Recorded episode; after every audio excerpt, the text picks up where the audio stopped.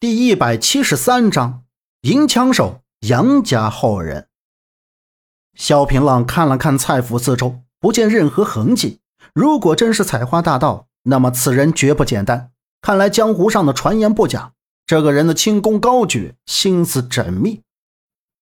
从蔡府出来之后，萧平浪几人先回了客栈，屁股还没坐稳，房间门便被冲开，从外面走进来一个手持银枪的少年。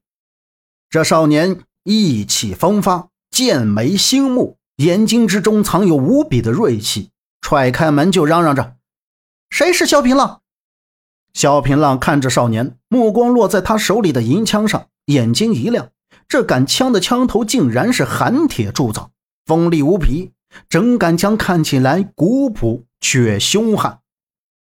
南宫子月眉头一皱，他们昨天才到这里，无冤无仇的。这少年找萧平浪有何事？萧平浪却笑嘻嘻的请他进来，告诉他他就是萧平浪。少年怒目圆睁，手一抖落，枪头在离萧平浪喉咙一寸的地方停下来。你为何不躲？萧平浪道：“杀我，你也得有个理由啊。”少年言辞厉色道。你毁我师娘尸体，我就得杀你。庞青山是你师傅？萧平浪失声一叫：“你叫什么名字？”少年道：“我叫杨兴业。今天我不杀你，明天城外我在树林旁等你，到时候我一定杀你。”杨兴业提上枪，怒气冲冲地冲出了客栈。南宫子月问：“明天你要去吗？”萧平浪捏住酒杯，微微一笑，道：“呵呵。”本来我是不打算去的，但这个人我很有兴趣，我一定会去。南宫子月不问了，几个人简单的吃了几口饭，便在街上溜达了一阵。赵文浩有事去找胡一刀去。第二天一大早，萧平浪和南宫子月便动身去了城外树林。刚到，便见树林旁站着一个白衣少年，这人就是杨兴业。看到萧平浪来了。杨兴业提起银枪，一副要杀人的模样，道：“可算是来了，出手吧！”哎，慢慢慢！萧平浪喝住杨兴业，他还有事要问，不问清楚，万一是下手重了，后悔都来不及。你父亲是谁？萧平浪突然问了这么一个问题。呸！你问我这个问题干什么？杨兴业气得不轻，没好气道。你不告诉我，我转身就走。萧平浪看来是一定要问出来的。好，好，好！杨兴业不耐烦的摆摆手。原来杨兴业是一个孤儿，从小便被庞青山收养。庞青山教给他枪法，传给他银枪，还告诉他做人要顶天立地、堂堂正正。说起这杆银枪，杨兴业也是有些疑惑。庞青云告诉他，这是他家传的，还让他好好练枪。听到这儿，萧平浪哈哈一笑，道：“哈哈哈哈，你没有说实话。你知道你是谁的后人，却一直瞒着我。你是杨家后人，庞青山是把你从杀手的手里救出来的。我说的对不对？”杨兴业的身子一震，这个秘密除过他的师傅，这世上无人知道。这话从萧平浪嘴里说出来，杨兴业心里犹如晴天霹雳一般。你如何知道的？杨兴业把枪一横，枪尖对着萧平浪，怒喝道：“萧平浪道，你姓杨？这杆银枪是杨老令公传下来的，这杆枪是忠君爱国的象征。你若不信，看看枪头下三寸，是不是有‘黄昭’两字？”杨兴业眼睛一斜，这两个字他是知道的，但他从不知道这两个字的含义是什么。这个时候被萧平浪指出来，杨兴业心里一叹，只好认命。萧平浪言辞正色道：“这‘黄诏’两字是太宗皇帝为表杨家将的功绩，特命人修缮银枪，以寒铁打造，命人提上‘黄诏’二字，以显尊贵。知道又怎样？”我要为我师娘报仇。杨兴业把枪一横，手里一抖落，那枪在他手里有舞梨花，遍地纷纷，如飘瑞雪，简直出神入化，看得萧平浪眼花缭乱，心里是直叫好。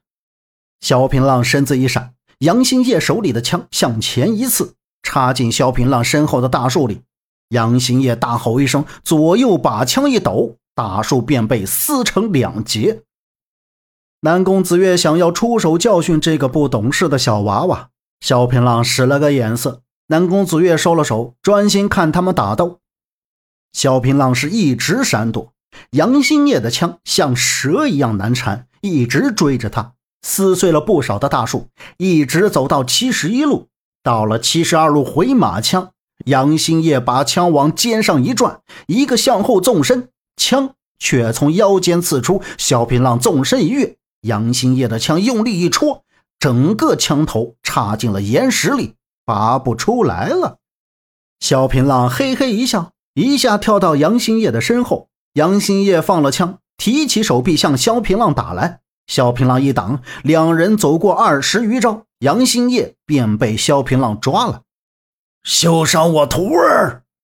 一道青色身影从天而降，竟是庞青山。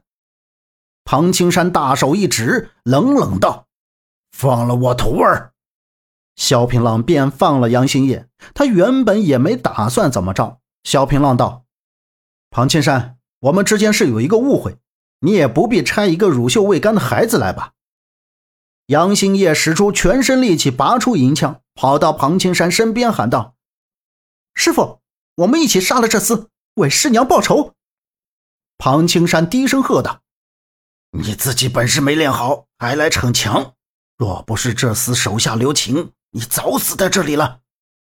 庞青山道：“萧平浪，那日我的确莽撞了，我妻子死了许久，这也怪不得你。我们从此各走各的，互不打扰。”萧平浪道：“现在说互不打扰晚了，这孩子是不是杨家后人？”庞青山不耐烦道。你何必问这么多？